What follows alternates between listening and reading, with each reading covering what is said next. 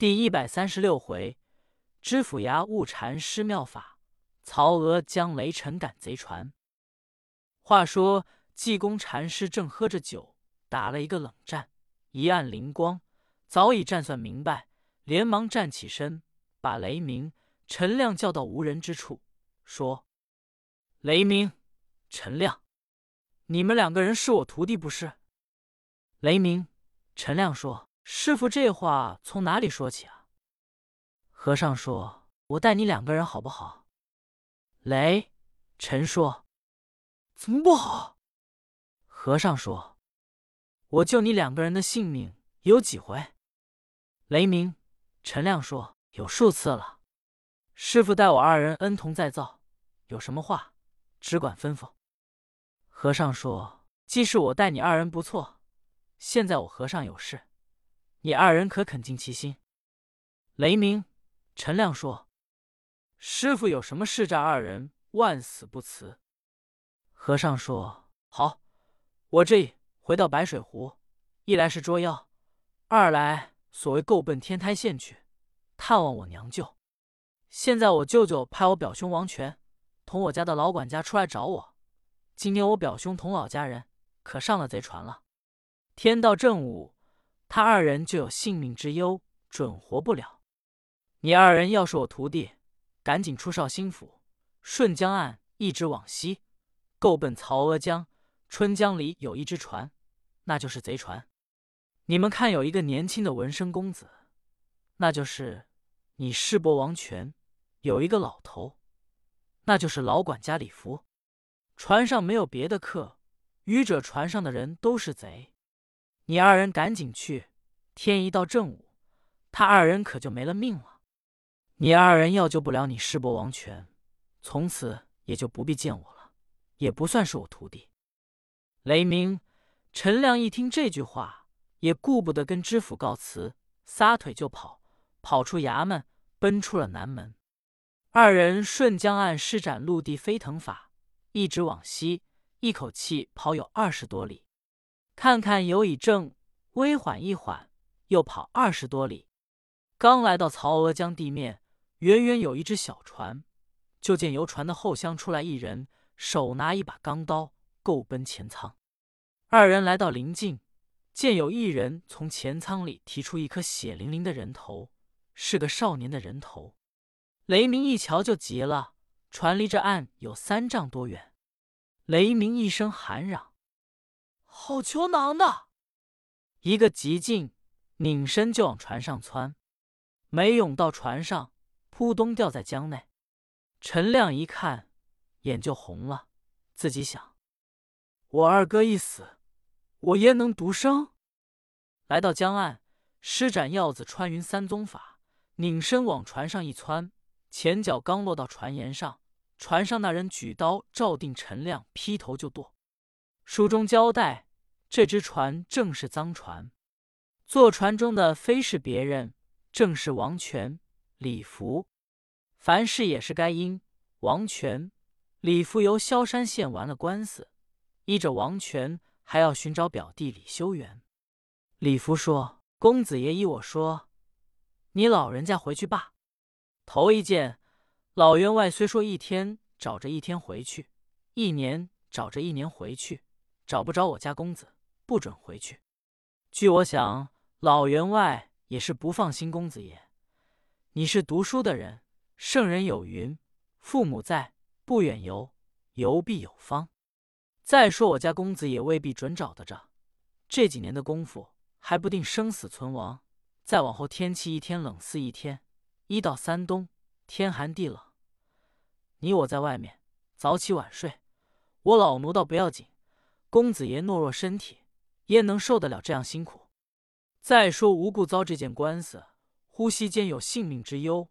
要不是上天有眼，神佛保佑，你我主仆有冤难伸，岂不置之于死地？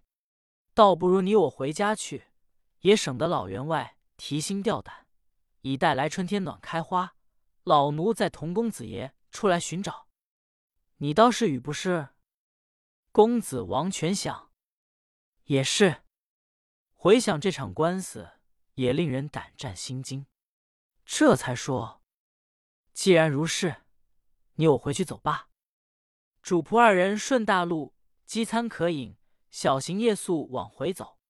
这天来至小江口镇店，李福说：“公子爷，天也不早了，你我找店罢。明天有此的码头可以雇船了，也少省得走旱路。早晚起些，跋涉艰难，甚为劳乏。错过栈道，就得担惊害怕。”王权点头答应。就在小江口找了一座万盛客店，主仆进了店，伙计让到北上房，是一名两岸三间。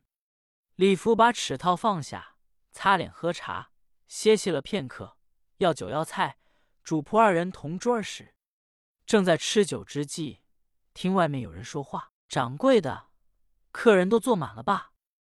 掌柜的说：“有几十位住客。”这人在院中喊嚷。哪位雇船？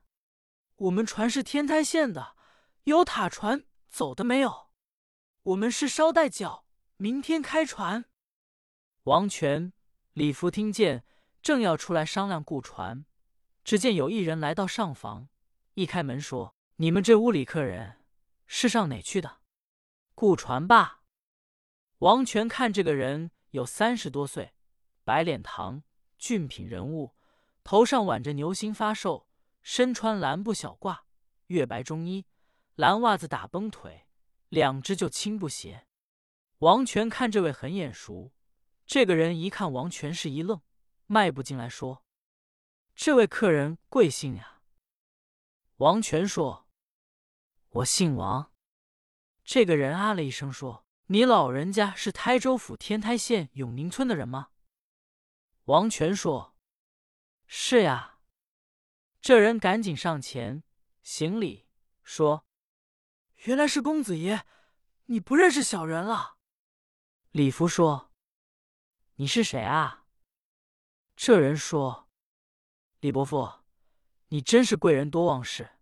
小侄给我公子爷当过伴童，名叫敬福呀。”王权也想起来了，说：“敬福，你怎么会在这里？”做什么呢？敬福叹了一声，说：“公子也别提了，一言难尽。”书中交代，这个敬福原本年幼的时节，他父母是乡下人，皆因旱涝不收，家里过不了，把他卖给王安土家中，永远为奴。王安土就叫靳福侍候王权念书，当伴童。后来靳福长到十八九岁，手里也有两个钱。在外面无所不为，吃喝嫖赌全有。靳福不但吃喝嫖赌，后来宅内有一个做针线的仆人，也有二十多岁，跟靳福通好友染，被靳福拐出去，在外令房过日子。就算是他的外家，靳福可还在王员外家里伺候。凡事纸裹包不住火，要得人不知，除非以莫为。敬福把老婆子拐出去。被老员外叫手下人把敬福捆了起来一打。老员外说：“我这家里乃是书香门第、礼乐人家，你这奴才敢做出这样伤天害理之事，要把敬福活活打死。”那时众人给他讲情，王员外本是个善人，把敬福赶出去，从此不准他进门。众仆人把他放开。老员外立刻叫：“走！”是他的东西全给他。敬福哭哭啼啼，一见全少爷，提说老员外要赶出去。王权说：“我给你三十两银子，你先出去，过几个月等老员外把气消了，再给央求，与你求情，你再回来。因为这个事，敬福由王员外家出来是几年光景。”今天在这小江口店中遇见王权，就问敬福：“此时作何生意呢？”敬福说：“公子爷有所不知，自从老员外把我撵出来，我受了罪了。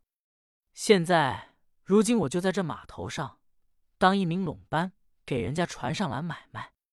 一吊钱的买卖，我有一百钱，一天挣一百吃一百，挣二百吃二百。”王权说：“谁叫你自己不安分呢？你要在我家，到如今也不至这样。